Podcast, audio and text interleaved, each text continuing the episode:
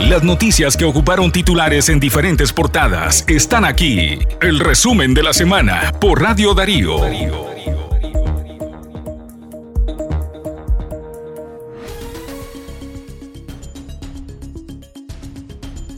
Hola, ¿qué tal? ¿Cómo están? Buen fin de semana para ustedes que hoy nos acompañan en nuestra plataforma de noticias Radio Darío 8913.com.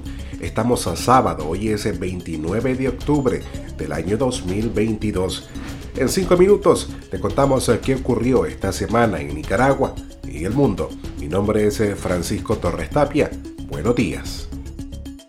Esta semana la Dirección General de Minas y el operador político Lenín Serna, identificado como un confidente cercano a Daniel Ortega, fueron alcanzados el 24 de octubre por nuevas sanciones del gobierno de Estados Unidos. Además, al menos 18.276 migrantes nicaragüenses ingresaron de forma irregular en el mes de septiembre a Estados Unidos, lo que representa un crecimiento del 54% con respecto al mes de agosto, cuando arribaron 11.832, según la última actualización de la Oficina de Aduanas y Protección de Fronteras. Mientras, la Asamblea Nacional de Mayoría Sandinista aceptó la renuncia de la magistrada de la Corte Suprema de Justicia, Ileana Pérez, es la segunda magistrada en enviar su renuncia ante el Poder Legislativo desde el año 2018. El primero fue el ex magistrado Rafael Solís en el año 2019. Por su parte, la administración de Daniel Ortega recibirá 8.9 millones de dólares por parte de la compañía de seguros Caribia para que atienda a las familias afectadas por el huracán Julia. El dinero se desembolsará dentro de 14 días posteriores al impacto del fenómeno natural, según un documento.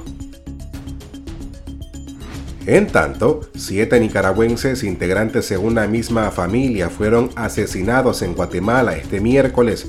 Preliminarmente informaron que podrían ser siete las víctimas entre hombres, mujeres y niños. Los cuerpos se fueron encontrados en estado de descomposición según medios locales. Por otra parte, el exalcalde sandinista de Rivas, Wilfredo López Hernández, se exilió en Estados Unidos esta semana por temor a ser encarcelado por órdenes de Daniel Ortega y Rosario Murillo, confirmó una fuente del FSLN en el departamento de Rivas.